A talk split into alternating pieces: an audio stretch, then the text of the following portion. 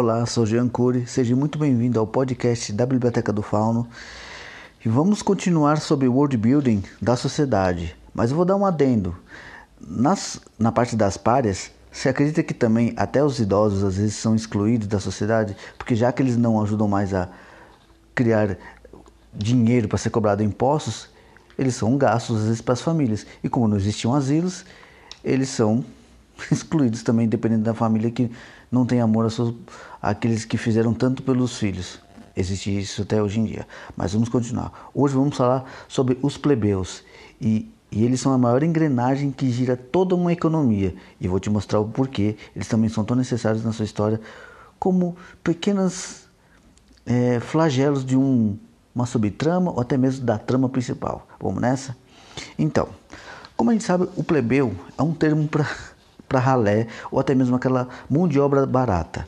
Então, o plebeu ele já é uma pessoa pobre, mas nem sempre ele pode ser um pobre miserável. Às vezes um plebeu ele pode trabalhar também como um pedreiro, vamos assim colocar, um engraxado, se ele for uma criança esperta, uma matreira, ou até mesmo ele pode se tornar um vassalo de alguém que tem um pouco mais de, de vida boa, vamos dizer assim, né? Porque, como a gente sabe, nas histórias medievais nem sempre todo mundo tem vida boa, nem aquela pessoa que vende a mercadoria se dá tão bem, porque eles são os que também pagam impostos maiores.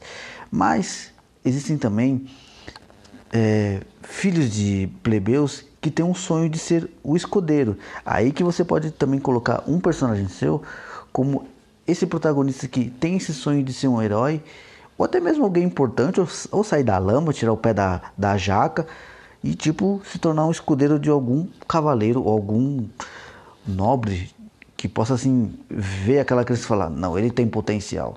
Daí vai a sua criatividade. Nisso, o plebeu também, ele tem outras finalidades, como por exemplo, ele pode trabalhar tanto somente para comerciantes, ele também pode girar uma economia de prostíbulo sim, infelizmente, para algumas jovens assim, antigamente, os pais vendiam as meninas. É hediondo falar sobre isso, mas na sua narrativa você pode colocar isso como uma coisa para não agredir, mas mostrar o reflexo de uma sociedade antiga que ainda mostra-se hoje. Hoje, um, graças a Deus, ou talvez não, não se sabe, né? Alguém da família não possa vender os seus filhos, mas filhos dos outros são vendidos como escravos, até hoje. É a mesma coisa de você agredir o próximo, só que não sendo seu sangue direto. Mas isso aí é uma outra é um outro debate, mas isso você pode utilizar para você também mostrar como uma, uma forma de repulsa, como também protesto literário.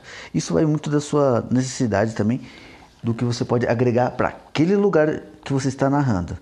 Outra coisa também legal, como eu também disse de vassalos, os vassalos também eles podem ser uma certa forma de auxílio para o protagonista, mas também eles podem ser um espião. Aquele cara que ajuda, mas também está com punhal nas costas. Isso aí vai da sua criatividade. Então, utilize bem o plebeu. Como também o plebeu pode ser aquela pessoa que, tipicamente, é aquele figurante que passa, alguém pergunta e fala: Ó, oh, eu tô, eu tô aonde? Esse plebeu pode ser aquele figurante que você não precisa destacar ele quem ele é, mas ele pode ser necessário para chegar e falar: ó, segue aqui em frente toda a vida e você vai chegar até onde você quer. Isso vai de você utilizar bem ele. Pode ser uma coisa simplória? Sim, mas é necessário. Então, continue lendo, continue escrevendo, faça o melhor para que você também crie coisas boas. Eu sou Jean Cury você sempre será muito bem-vindo à Biblioteca do Fauno. Continue lendo e fazendo suas histórias. Até a próxima. Um abraço.